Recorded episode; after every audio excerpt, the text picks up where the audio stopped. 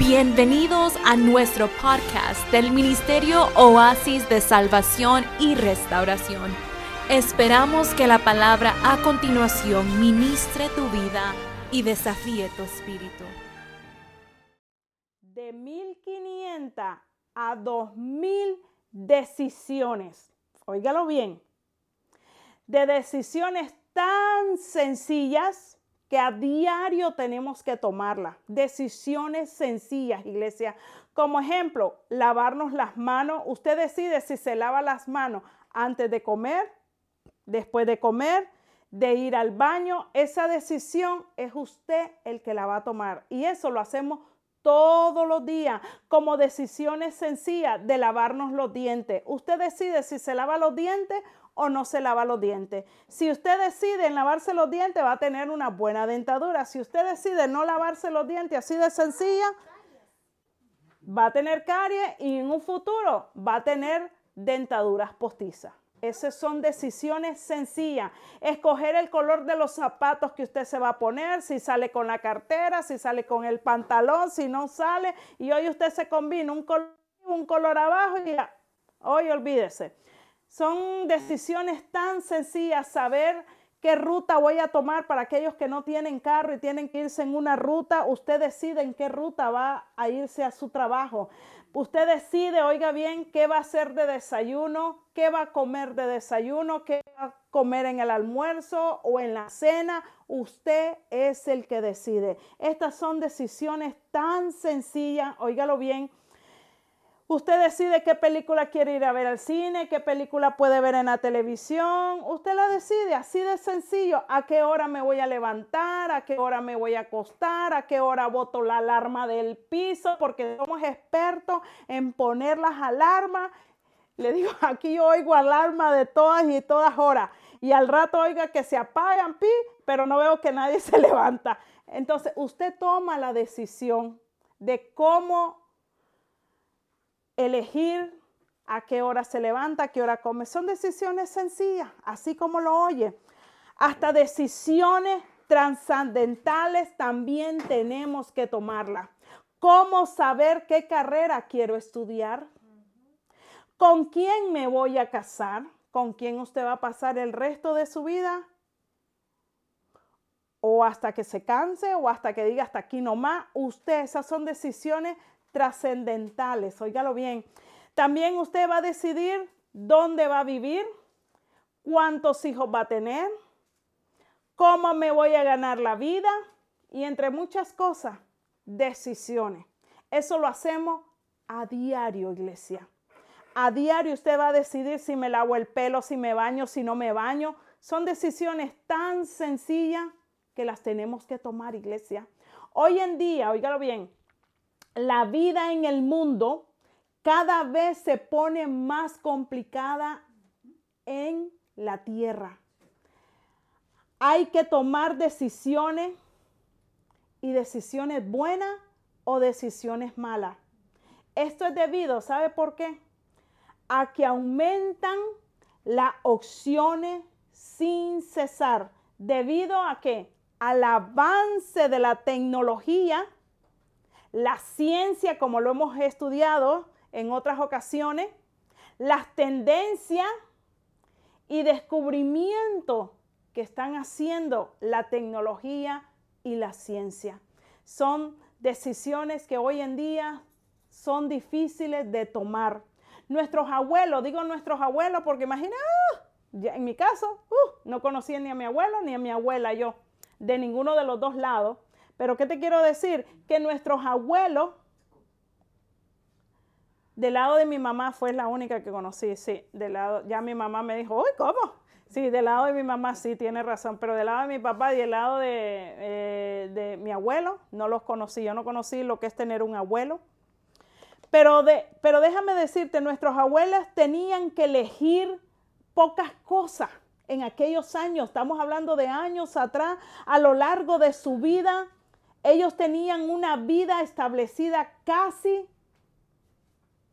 óigalo bien, si nos retrocedemos un poquito atrás, casi desde que nacían, óigalo bien, vivían en una sociedad más segura, Usted no tenía que andar enllavando, ni enllavando, ni requete enllavando.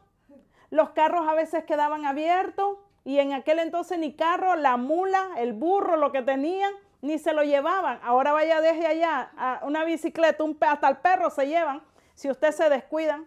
Y hasta los pájaros, una vez se nos llevaron uno allá en el porche, unos pájaros caros que costaban como 5 mil dólares, se los llevaron, así como lo oyen. O sea que hoy en día no respetan nada.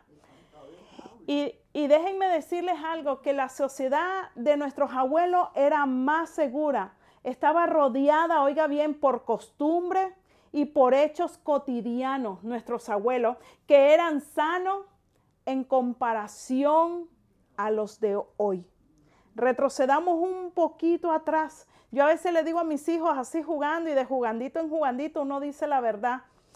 Eh, que los tiempos antiguos eran más tranquilos. Usted antes, usted oía decir los chismes. Usted miraba a las viejitas ahí sentadas y esa era la chismeadera. Se sentaban en el porche a hablar de la vecina, de la julana, de la... esos eran los chismes. Hoy, ¿cómo son los chismes? Ya se los he dicho a través de las redes. A través de las redes están los chismes. Pepita quiere saber dónde está Panchito, allá van las redes que está haciendo Panchito. La otra va a buscar y así. Ese es ahora el, el haber de los chismes.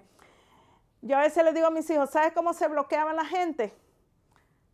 Antes uno decía, hoy lo bloqueo, usted pone en su teléfono bloqueado y esa persona no te puede llamar, no te puede ver y no puede ver nada tuyo. Tú lo bloqueaste.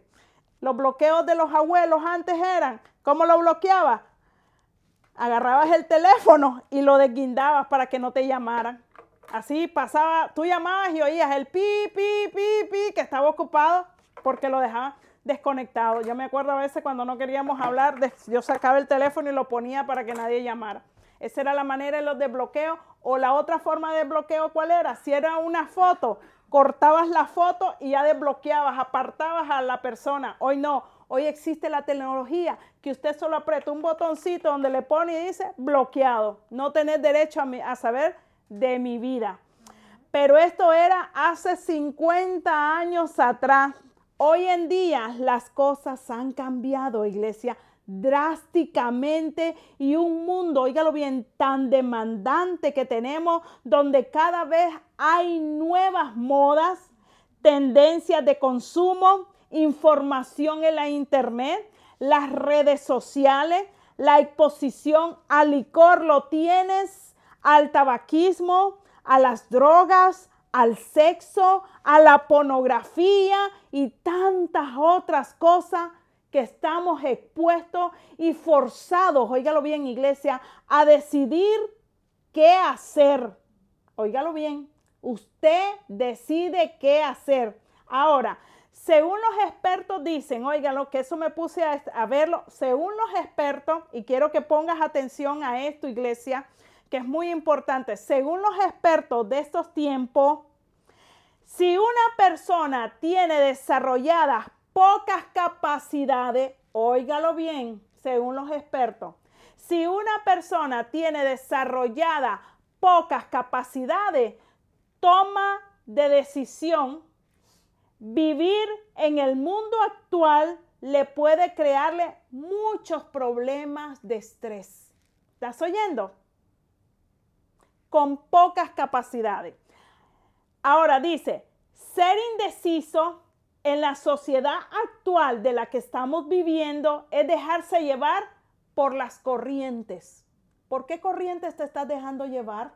Por las corrientes de las redes, por las corrientes de las amistades, por las corrientes de la gente que no conoce a Dios. Y el que se deja llevar por las corrientes de este mundo, de la tecnología, de las amistades inconversas, etcétera, etcétera, llegas a cualquier sitio menos al sitio deseado. Todos tenemos un propósito, iglesia, en esta tierra. Usted no vino a esta tierra y ¡pum! Ahí nació y sálvate y haz lo que te dé la gana. No, todos tenemos un propósito y tenemos que llegar a un sitio, óigalo bien, a un sitio correcto, que es el que Dios nos ha trazado. Así que es tiempo, iglesia, de que no nos dejemos llevar por las corrientes de este mundo, llegar a cualquier sitio, menos al sitio que debemos de llegar o el que hemos deseado o el que Dios nos envió a esta tierra.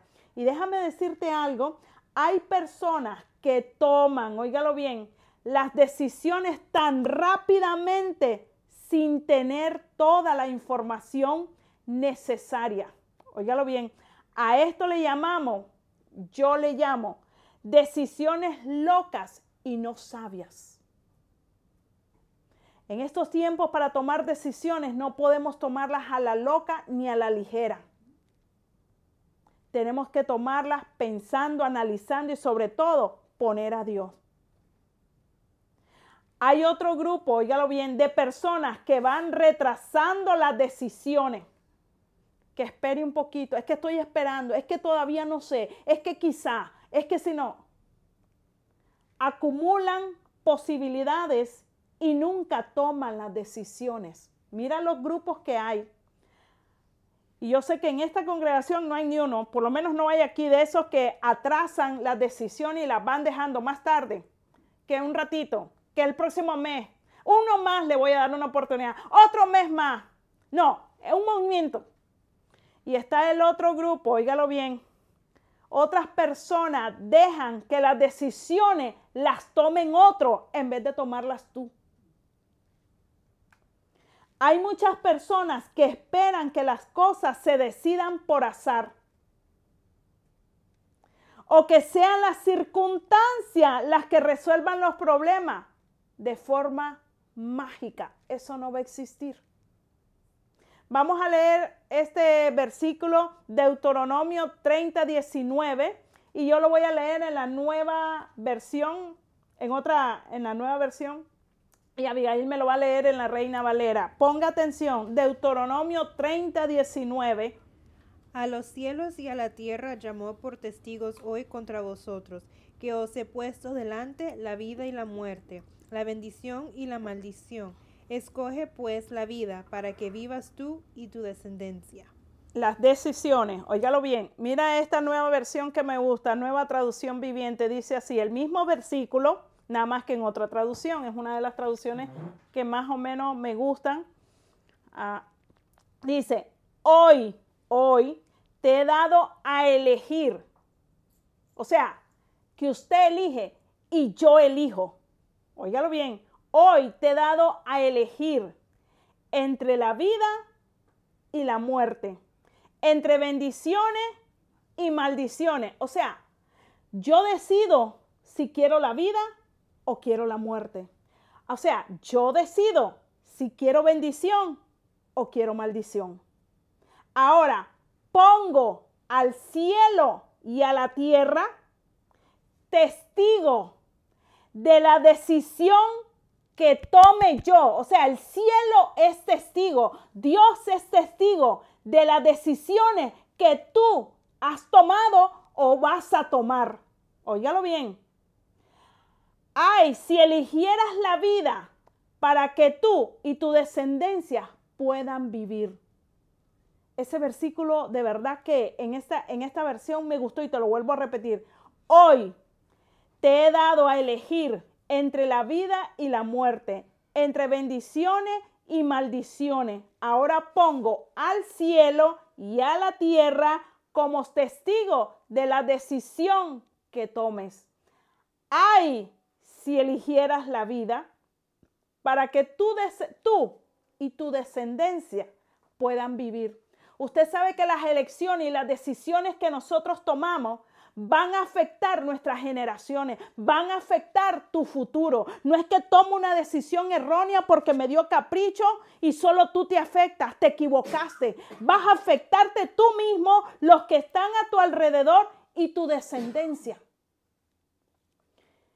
Es muy importante que tomemos iglesia, de verdad se lo digo, y más ahora que vamos a entrar un año nuevo y siempre decimos vamos a un año nuevo y hacemos lo mismo y terminamos lo mismo. Ya es tiempo de decidir, iglesia, que no sigamos haciendo lo mismo, los mismos patrones, los mismos resultados, los mismos problemas, los mismos exámenes. Quiere decir que no hemos madurado. Darle rumbo y sentido a nuestra vida.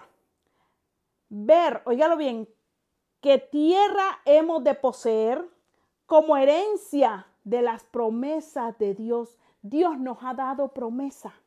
En su palabra hay promesa. Yo hoy les mandé un versículo donde dice, no digas que Dios no te habla si no lees la Biblia. ¿Cómo quieres conocer la voluntad de Dios? Si a la hora de escuchar los mensajes estás tecteando, estás en el otro mundo, estás en los problemas, no lees la Biblia, ¿cómo quieres que Dios te hable? Si tú no lo metes en, en tus asuntos. Entender, oígalo bien iglesia, que Dios nos ha dado un libre albedrío o libre elección. Mira cómo es Dios que nos dio ese libre albedrío para que usted y yo elijamos a fin de escoger el camino que queremos seguir, o la muerte o la vida, o la bendición o la maldición. Hay gente que dice, ¿cómo es posible si Dios es un Dios de amor? porque está el mundo? No, mi vida, no le vengas a echar la culpa a Dios. Dios está allí. Pero si tú no lo buscas, tú no vas donde Él, ¿cómo quieres que Él vaya donde ti? Si Él, desde un principio no busca. No me diga aquí que todos los que estamos venimos, ay, yo busco a Dios, yo busco a Dios, no seamos mentirosos que todo de alguna forma es Dios quien nos ha buscado. No hemos sido nosotros, iglesia, no seamos mentirosos. Empezando desde mí que yo no quería. Cuando mi mamá me llevaba decía que no y que no y que no quería saber de Dios. Hasta que le dije, déjenme hasta que Dios haga la obra en mi vida. Pero siempre Dios quien nos busca. Aunque tenga que usar a quien tenga que usar para llevarte, para jalarte. Pero Dios es el que nos busca, no es usted. No sea mentiroso que usted diga, ay, yo busco a Dios. Por favor, no seamos mentirosos, empezando desde la pastora. Son tiempos, iglesia, en que debemos de escoger el bien o el mal, la bendición o la maldición. Y con ese libre albedrío, nosotros somos los que elegimos. Mira cómo es Dios, que Dios no quiere robot. Dios no quiere que tú le sirvas a la manera de robot, porque Dios puede hacerlo. Si él, que nos, él fue el que nos formó, Él fue el que nos creó, Él pudiera haber puesto, me van a servir todos y ya, y se acabó. Pero nos dio ese libre albedrío. Y quiero darte la definición, óigalo bien. Cuando tú decides y elegimos la opción de elegir, ya sea la bendición o la maldición, eso quiere decir que cuando usted elige entre varias opciones, tomamos una determinación. Usted decide, yo voy a servir a Dios. Usted, usted se determina en creerle a Dios. Usted está eligiendo servirle. Pero cuando es el albedrío, el que Dios ha puesto en nuestra vida, en cada uno de nosotros, óigalo bien iglesia, eso es, Dios te lo dio, te lo puso, pero tú eres el que vas a elegir. ¿Y qué es albedrío? Te voy a dar esta definición para que me puedas entender. Albedrío es capricho, deseo gobernado por antojo. Así mismo, porque estás haciendo tu voluntad, estás haciendo tu capricho y es facultad para hacer algo según la propia voluntad nuestra. Eso es el albedrío. Y eso es lo que a veces hacemos. Caprichos deseados, gobernados por antojos nuestros. Decisiones que tomamos que van a perjudicarte a ti, los que te rodean y tu futuro. Y tus futuras generaciones. Así como lo oyes, iglesia. Hoy, no he dado el título, por eso hoy quiero hablarte sobre entender el poder que tiene una decisión. No es tomar decisiones a lo loco, no es tomar decisiones a la carrera, es saber que en todo consultemos a Dios. Y si Dios te dice, dale, dale, no tengas miedo. Si Él te lo da, Él te va a respaldar. Hebreo 11:8, Abigail. Por la fe, Abraham, siendo llamado, obedeció para salir al lugar que había de recibir como herencia, y salió sin saber a dónde iba. Ok, oiga bien este versículo. Este versículo para mí es una clave. ¿Qué quiere decir? Si Dios ya te llamó, dice que por la fe, Abraham siendo llamado, usted y yo hemos sido llamados. Usted y yo, oígalo bien, Tal vez no somos Abraham, que fue directo como lo llamó, pero usted y yo hemos sido llamados, usted y yo hemos sido escogidos, usted y yo, Él nos buscó. Y por eso es que estamos en estos caminos. Usted no nació en la familia, usted no eligió la familia. Fue Dios quien lo eligió a usted en esta familia. Ay, pero es que esta familia, es que Dios la eligió. No fue usted. Ay, no, yo quería ser de los Pérez. Pero Dios no quería que fueras Pérez, sino que fueras Solórzano o Acuña o cualquier apellido. Si Dios ya te llamó, ¿qué es lo que tenemos que hacer? Obedecer. Porque entonces usamos el albedrío siempre, el capricho. Si ya Dios nos llamó, si Dios dijo que hay algo grande esperando por ti. Mira lo que le dijo Abraham. Siendo llamado, ¿qué hizo Abraham? Obedeció. Dios lo llamó a Abraham y obedeció. A ti y a mí Dios nos ha llamado. ¿Qué tenemos que hacer? Obedecer. Yo te pregunto, muchas veces hemos desobedecido y aquí me incluyo yo. ¿Qué hemos sacado de eso? ¿Sabes qué he sacado yo? Que me he atrasado, no he sacado nada, otros ya están corriendo más de lo que yo he corrido y no tengo nada. ¿Por qué? Por la desobediencia. Porque Dios me llamó como llamó a Abraham. Y Abraham obedeció, pero yo no he obedecido. Si Dios dijo que hay algo grande esperando por ti, tienes que creerlo. Y de seguro que lo vamos a recibir porque Dios no es hombre para mentir.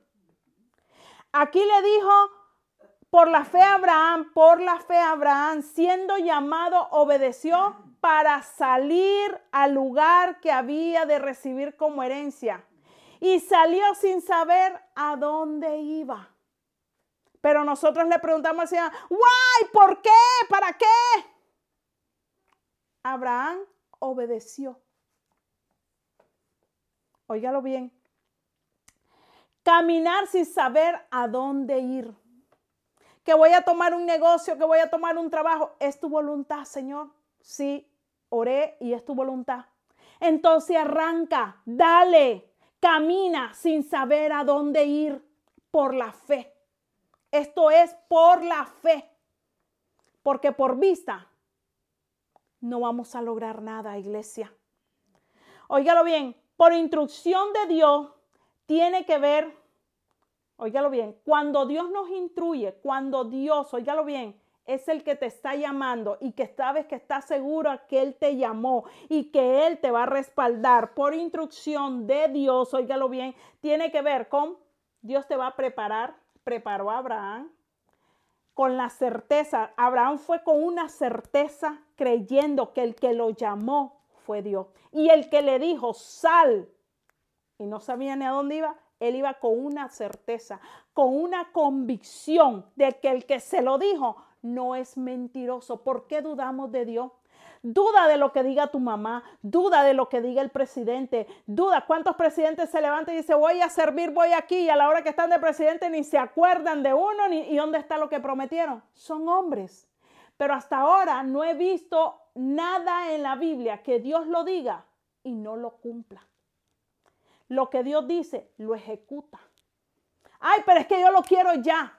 No es cuando tú quieras, es en el tiempo de Dios con la convicción, óigalo bien, tiene que ver con una realidad de algo grande. Mi Dios es grande porque lo achicamos. Nuestro Dios quiere lo grande. Una de las cosas que el pastor usa mucho es su declaración de fe.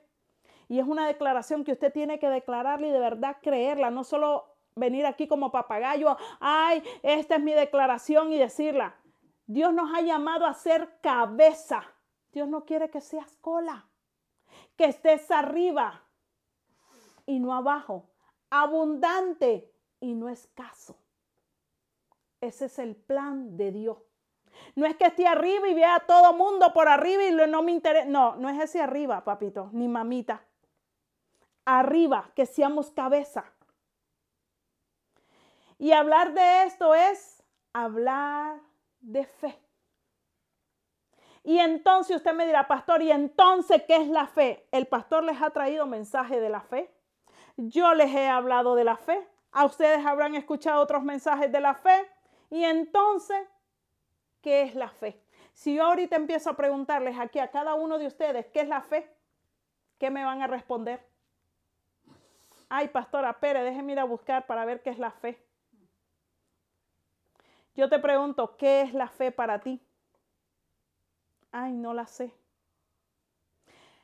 Yo te voy a decir cómo Abraham lo pudiera definir la fe. Y así te lo voy agarrando una idea de cómo Abraham definiría la fe. Porque si fue un hombre que Dios lo llamó, salió con la convicción de saber que no sabía dónde iba, pero salió, obedeció. Te voy a definirla más o menos tipo Abraham. Óigalo bien, aunque no vea con mis ojos naturales, porque Abraham no estaba viendo con los ojos naturales. Porque si le dice a alguien, sal de aquí, que te digan, ve, sal de aquí de Miami y te vas para la China, uno dice, espérate, ¿es Dios o soy yo? o que me diga, vete acá y vete al Congo. Y digo, Señor, al Congo, allá ni sé quién vive, ni sé quién es, ni a qué voy a ir. Pero dice que Abraham salió, aunque no vea con mis ojos naturales lo que Dios prometió, con mis ojos espirituales sí veo que es algo grande, y estoy convencido, ya me imagino a Abraham hablando y diciendo, que aunque empiece a caminar sin rumbo fijo, su espíritu me va a guiar. Por donde, oígalo bien, por donde debo de caminar. Y al final, seguro, estoy que Él entregará en mi mano la tierra prometida, porque lo que le prometió fue a Abraham una tierra prometida. Certeza tenía Abraham que hay en mí y que, y que así iba a ser, porque el que lo dijo, ¿qué te ha prometido Dios? ¿Qué te ha dicho Dios? Una de las cosas que Él nos ha dicho, que Él va a estar todos los días de la vida, hasta el fin del mundo. Eres tú el que dejas a Dios, pero Dios nunca nos deja a nosotros. Él siempre está allí, iglesia. En los momentos difíciles, en los momentos que yo he pasado, que me siento sola, en los momentos de dificultad, de enfermedad, de problema, el único que ha estado allí es Él.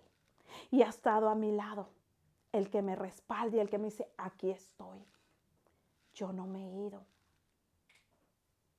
Lo que no es fe sino por capricho, voluntad propia, oígalo bien, tiene que ver con destrucción. Cuando usted quiere hacer su capricho, cuando usted quiere tomar sus decisiones, su libre albedrío, oígalo bien, ya te, ya te di la definición de libre albedrío.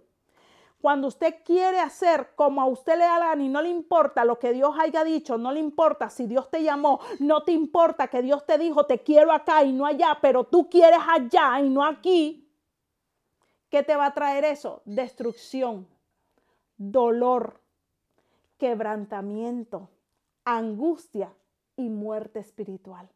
¿Lo has experimentado? ¿Cuánto hemos pasado o todavía estamos pagando esas consecuencias de haber tomado una mala decisión. Ay, pastora. Eso nos trae quebrantamiento, te trae dolor por haber hecho tu capricho, tu libre albedrío. Y es aquí donde Dios te pone un alto. Óigalo bien, cuando venimos al, quebrantamiento, a la angustia, a la muerte, al dolor, a la destrucción, porque vas rumbo a la destrucción o las malas decisiones. ¿Qué has logrado? ¿Qué tenés? Y es ahí donde Dios nos dice, óyalo bien, cuando estamos en ese momento, te he puesto delante de ti la vida y la muerte, la bendición y la maldición. Escoge pues qué vas a tomar. O sea que si tú has pasado por dolor, quebrantamiento, destrucción, todo lo que hayas pasado, no tienes nada ahora, ¿qué escogiste? La maldición. ¿Qué escogiste? La muerte. Tu libre albedrío te llevó a escoger lo que hoy estás teniendo. Nada. Pero ¿cómo no creer? Óigalo bien, ¿cómo no crees? No tenemos fe que hay algo mejor para ti en Dios. Dios tiene cosas buenas para nosotros, iglesia. Los planes de Dios son mejor que los del diablo. El diablo lo que quiere es matarte y destruirte y llevarte al infierno junto con él. Tú tomas la decisión equivocada. Óigalo bien, cuando usted y yo tomamos decisiones equivocadas, la factura empieza a correr óigalo bien, desde que tomamos las decisiones erróneas, la factura, al principio creemos que es buena la decisión que estamos tomando, pero desde el momento que tú tomas la, la decisión equivocada, la factura empieza a correr. Y los que muchas veces no tomamos en cuenta, iglesia, ni tú ni yo, y casi siempre se nos olvida, es que por una mala decisión hay un precio que pagar. Y muchas veces ese precio es muy alto y doloroso. Hoy te quiero dar rapidito dos ejemplos de malas decisiones en la Biblia. Rápido. Número uno, Sansón. Abigail, jueces 14, 1 y 3. Búsquelo y apunte. Cuando usted quiera tomar malas decisiones, acuérdese de Sansón y váyale a jueces 14, 1 y 3, Abigail. Descendió Sansón a Timnat y vio en Timnat a una mujer de las hijas de los filisteos. Y subió y lo declaró a su padre y a su madre diciendo, Yo he visto en Timnat una mujer de las hijas de los filisteos, os ruego que me la toméis por mujer. Y su padre y su madre le dijeron, no hay mujer entre las hijas de tus hermanos ni en todo nuestro pueblo, nuestro pueblo, para que vayas tú a tomar mujer de los filisteos incircuncisos. Y Sansón respondió a su padre, tómame esta mujer porque ella me agrada. Ok, aquí vemos a Sansón, un gran hombre. Usted creo que han leído la historia de Sansón y si no, ahí se la dejo. Jueces 14, léaselo todo el capítulo y ahí vas a ver quién era Sansón. ¿Con quién me casaré? Es una decisión que todos tenemos que tomar un día. Siendo jóvenes, cuando no tenemos experiencias, tomamos decisiones a lo loco, a la carrera. Todos hemos pasado por esas etapas. Sansón escogió mal, cogió yugo desigual escogió Filistea, donde le dijeron esas no. Cuando a veces decimos cristiana no, perdón, mundana no, y los jóvenes dicen, la del mundo, no. A Sansón se le dijo que no, yugo desigual no. ¿Y qué fue lo que hizo Sansón? No escuchó el consejo de sus padres y fue la mujer que él escogió, la que lo llevó, óigalo bien, ¿quién escogió? No fue ni Dios ni los padres, ni fue el propósito, fue él el que escogió. ¿Y qué fue lo que lo llevó a Sansón? Mira, perdió su libertad, perdió la vista porque se quedó sin ojo y al fin y al cabo perdió la vida. O sea, un hombre que tenía propósito, un hombre que te tenía el temor de Dios, la fuerza provenían de Dios. ¿Y cómo terminó? Por una mala decisión. Así terminan todos los que entran en yugos desiguales. Número dos, tenemos a Roboán. Segunda de Crónica, ese no lo voy a leer porque ese sí es largo. Segunda de Crónica, apúntelo y léalo, se lo dejo de tarea. Roboán, Segunda de Crónicas, capítulo 10, versículo 1 al 19. No lo voy a leer porque si no, no me llevo y me corta tiempo. Usted léalo, no sea Aragán, apúntelo y aprenda de ese mal ejemplo de Roboán. ¿Qué haré? Óigalo bien, le dijo. ¿Cuál debe ser mi actitud? Actitud enfrentando al problema en que estaba. Roboán era joven y estaba comenzando su reinado. Tenía consejero para ayudarle. Bien, tenía consejero. Pero no siguió el consejo de los ancianos del padre, sino que escogió los consejos de los amigos que eran joven como él. No escogió los consejos de los ancianos que tienen experiencia y las canas no son de balde. Sino que escogió el consejo de sus amigos. ¿Y qué fue lo que hizo? Perdió el reinado por una mala decisión, por hacer su libre albedrío. ¿Cuál era lo correcto? Consultar a los ancianos y recibir el consejo de los ancianos, no de los jóvenes. ¿Y qué terminó? Perdiendo el reinado. Malas decisiones, iglesia, van a perjudicar tu futuro y tu generación y los que están alrededor. El problema es que no te afectas tú, afectas a los que están alrededor tuyo y las generaciones futuras y tu futuro. ¿Qué le costó a este? Perdió su reinado. Así de sencillo, se quedó sin reino.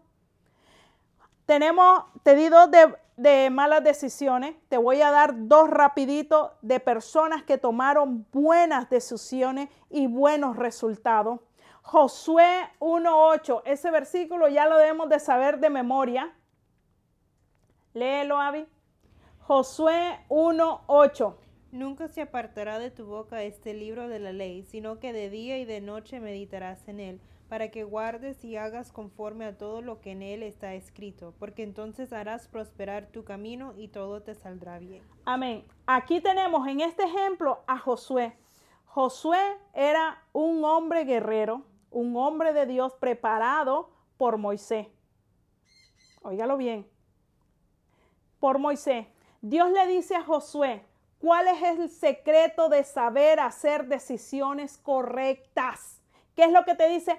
Nunca se aparte de ti el libro de la ley. Medítala y la guardas en tu corazón de día y de noche, no cuando te dé la gana. Es día y noche leer la palabra.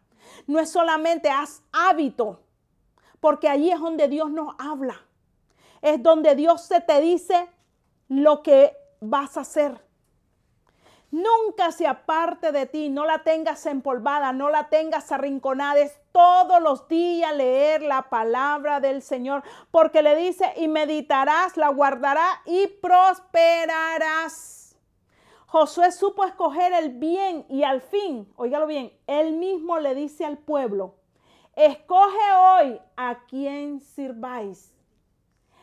Él dijo, Josué 24:15, le dijo, yo y mi casa serviremos a Jehová.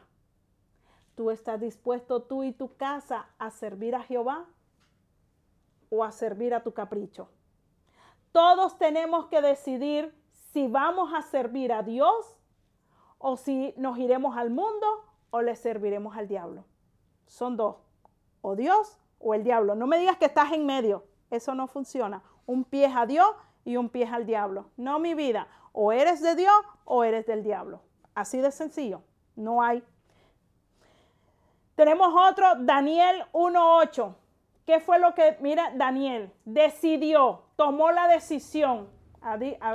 y Daniel propuso en su corazón no contaminarse con la porción de la comida del rey, ni con el vino que él bebía. Pidió, por tanto, al jefe de los eunucos que no se le obligase a contaminarse. Daniel decidió no contaminarse. Mira, aquí tenemos a este, a este Josué. ¿Cuál fue? Él fue el único que entró a la tierra prometida, el que se encargó de distribuir las tierras, el que se encargó de, la, de lo que le prometió a Abraham. Óigalo bien, Josué eligió que nunca se apartara y meditara el hombre de la bendición de entregar las tierras. Daniel dice que propuso en su corazón no contaminarse. No importa las amistades que estén a tu lado, pero no te puedes contaminar. No importa en el mundo donde estés, no te puedes contaminar. No me digas, e, eres tú el que eliges. Yo he estado con mujeres que uno dice al lado de mujeres prostitutas, al lado de hombres perversos, Eres tú el que decide si te contamina o no te contamina. No me vengas con excusa de decir, ay, no se puede. Pues sí, déjame decirte que sí se puede. La elección la das tú. Tú eres el que eliges. Daniel 19:20 le dijo, oiga bien, y el rey habló con ellos y no fueron hallados entre ellos. Mira la bendición de haber elegido lo bueno, la decisión correcta, Daniel. Y dice que no fueron hallados entre ellos todos ellos otros como Daniel y, Misael y Azaría, así fue, así pues estuvieron delante del rey en todo asunto de sabiduría e inteligencia que el rey les consultó. Los halló diez veces mejor que todos los magos, astrólogos que habían en el reino. La bendición de tomar la decisión de no contaminarse. O sea, que Dios cuando tú decides lo bueno, tienes bendición porque tienes la vida. Dice que no habían mejores que ellos, no habían. Dios nos ha dado habilidades, nos ha dado talento. ¿Qué estamos haciendo con ellos? Y dice que oraba diariamente Daniel. Dice que cuando Daniel supo que el edicto había sido firmado en su casa, que se firmó para que ellos no oraran, él abría las ventanas y él se ponía a orar y no le importaba, iglesia. Así que son tiempos, estaba lejos de su familia, nadie lo supervisaba a Daniel. Entre gente de otras costumbres estaba Daniel, presión de los amigos, Dios lo prosperó y le dio discernimiento y revelaciones. Hoy en día es el que tenemos de muchas profecías, Daniel. Un hombre, o sea, vale la pena elegir a Dios. Vale la pena que en todos tus asuntos metas a Dios. Segunda de Timoteo 1.7 dice, porque no nos ha dado Dios espíritu de cobardía, sino de poder, de amor y dominio propio. Tienes dominio para elegir no al mundo y sí a Dios, no a la muerte y sí a la vida, no a las maldiciones y sí a las bendiciones. Tú tienes el derecho, tú puedes hacerlo. Y primera de Corintios 10, 23, Javi. Todo me es lícito, pero no todo conviene. Todo me es lícito, pero no todo edifica. ¿Estás oyendo? Todo me es lícito. O sea, todo está frente a ti pero no todo te conviene. Una mala decisión, un mal trabajo, una mala elección de una pareja, una mala elección de, de alianza, como predicaba el pastor. Todo me es lícito, pero no todo edifica. Aprende, iglesia.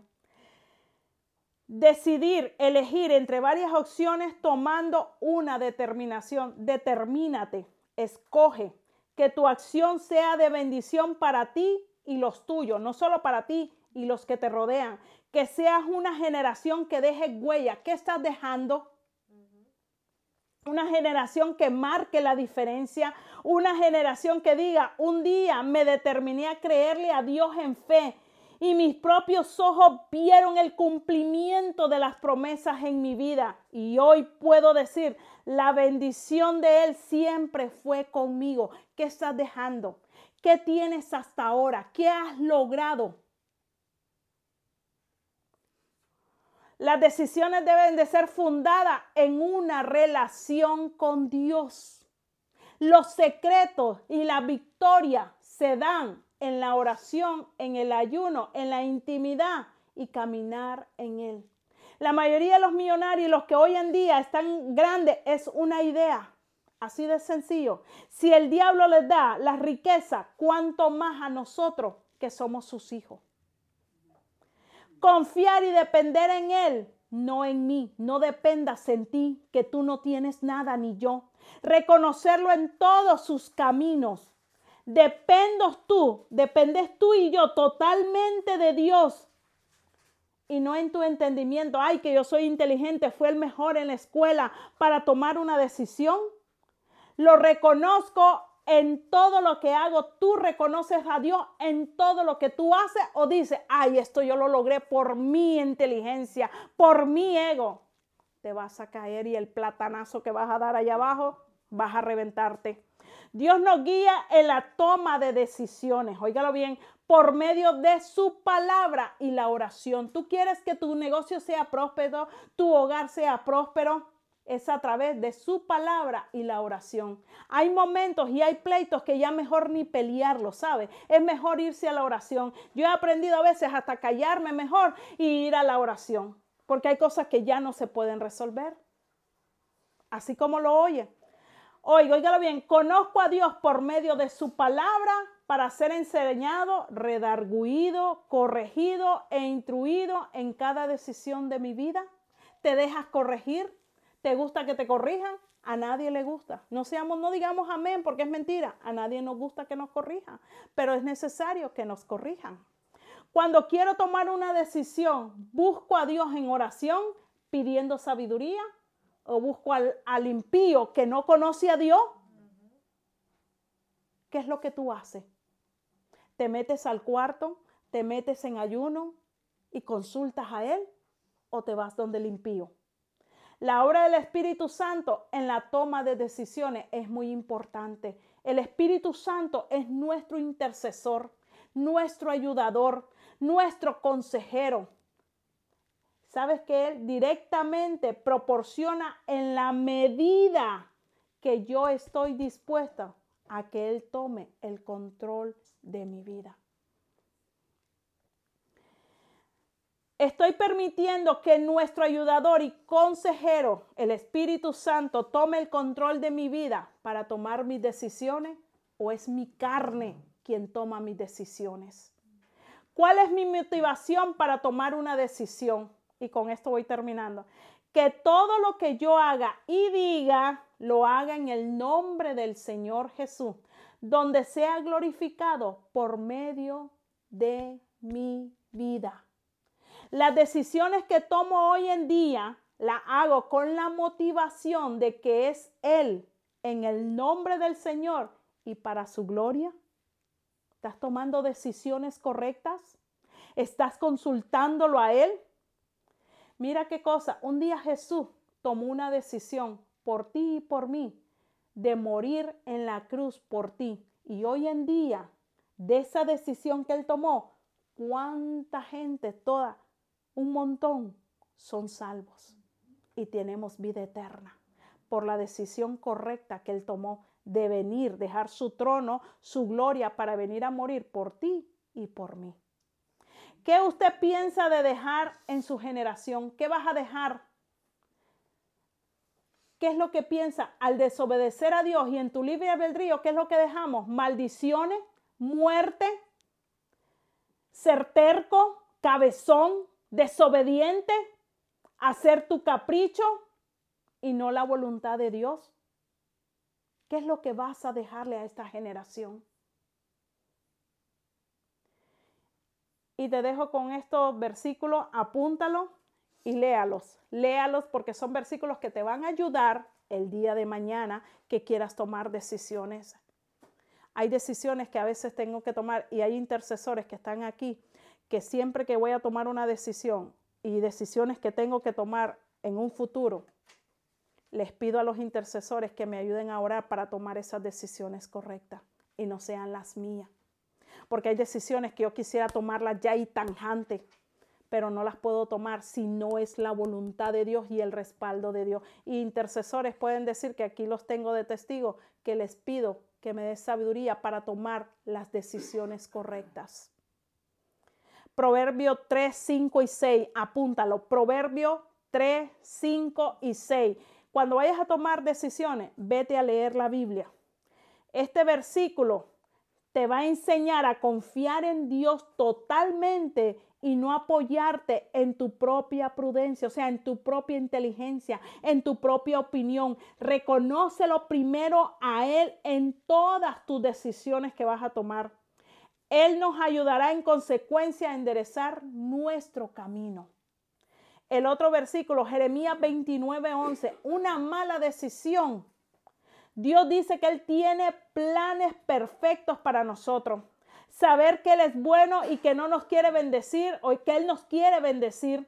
Si usted toma malas decisiones, no espere que usted va a tener planes correctos con Dios. No los espere que no se van a dar. Santiago 1.5, solo usted lea el versículo, yo solo te estoy dando lo que es, significa el, el versículo, pero usted lo va a leer como tarea. El no creer que lo sepamos todo, usted a veces se cree que todo lo sabemos, y reconocerlo delante de Dios que necesitamos de su sabiduría, traerá como consecuencia que no sea dada libremente. Óigalo bien. Tenemos que confiar, depositarlo en Él para que Él nos dé la sabiduría y poder actuar. Proverbio 11, 14. En este versículo, Dios nos insta a buscar el consejo de muchos para reconocer en cuál de todos se encuentra la sabiduría de Dios que nos dé la seguridad. Busque consejo de personas sabias, de personas que han prosperado. No vaya a buscar consejo de alguien que está pasando la misma lucha que usted.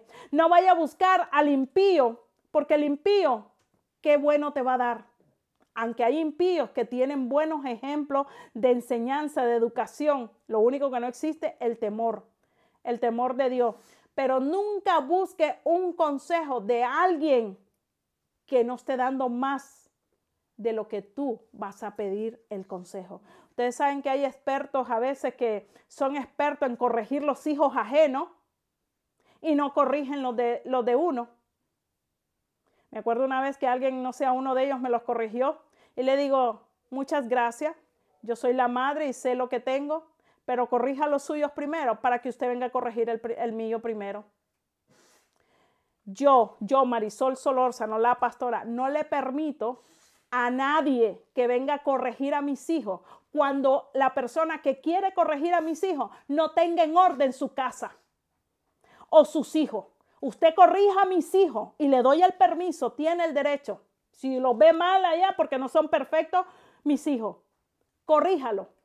Pero tenga usted corregido a los suyos pero no pretenda venir a corregir los míos cuando los suyos no los tiene corregidos. Eso no lo permito. Igual que venga alguien a corregirme en un matrimonio donde el matrimonio ya tenga como tres y cuatro, cuatro divorcios y viene a corregir al pastor y me viene a corregir a mí. No lo permito. Porque no has podido mantener uno y van por cuatro. ¿Qué me vas a aconsejar? No lo permito. Y no es ser orgullosa porque uno tiene que saber a quién le va a pedir el consejo. Yo no voy a ir a pedirle un consejo de, matrimonio si estoy pasando a un impía, porque una vez lo hice. Y lo primero que me dijo, suéltale ese tipo, no es para que lo estás aguantando. Y dije, no, no, no, esta mujer no me conviene. Esta mujer no es de Dios. No, sí, hablo claro, de verdad.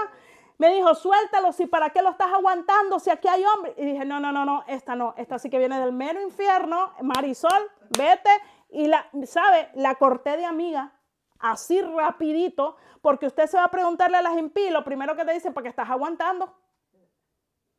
Entonces digo, no, no vaya a pedir consejo. Pida consejo a aquellos que de verdad tienen para darte testimonio y ejemplo. Pero usted no vaya a pedirle un consejo a una impía. ¿Cómo criar a los hijos? Ni ella los cría bien y quiere criar a los tuyos. Por favor. Igual en el matrimonio, no vaya a pedir un consejo, vaya a pedir de una mujer que es cristiana y que le va a decir, siga orando, vamos para adelante. No que las, las de hoy te van a decir, suelta y búsquese otro, porque por eso hay tantos divorcios hoy en día. Así, así que te dejo con esa palabra. Espero, ¿verdad?, que la tomemos de verdad y muchas veces es necesario que traigamos la palabra. Yo le he dicho al Señor, no quiero predicar lo que a ti te guste, sino predicar lo que no nos gusta. porque cuando no nos gusta es cuando nos duele y nos hace recapacitar. Hoy en día usted está viendo que hay iglesias que no están predicando que Cristo viene. Hay iglesias que están predicando que aunque estés con la vecina acostándote y viviendo en adulterio, fornicación, vas para el cielo. Al cielo raso será porque al cielo del cielo no entra ahí ningún adúltero, ningún fornicario, ningún mentiroso, te hablo claro. Si hay pastores que te han predicado que te vas a ir con la mujer que no es tuya y te estás acostando con la que no es tuya, pues discúlpeme, pero no sé de qué, pastor predica eso. Porque mi palabra, la Biblia, a mí me dice que los adúlteros, los borrachos, los incrédulos, los mentirosos, los ídolos, no van ni heredan el reino de los cielos. Así de sencillo. Te hablo claro y le he dicho al Señor, me cueste lo que me cueste, predicaré tu palabra, predicaré tu verdad. Si con cinco y si no. Pero Así que voy a pedirle, ¿verdad?, que cerremos nuestros ojitos. Y...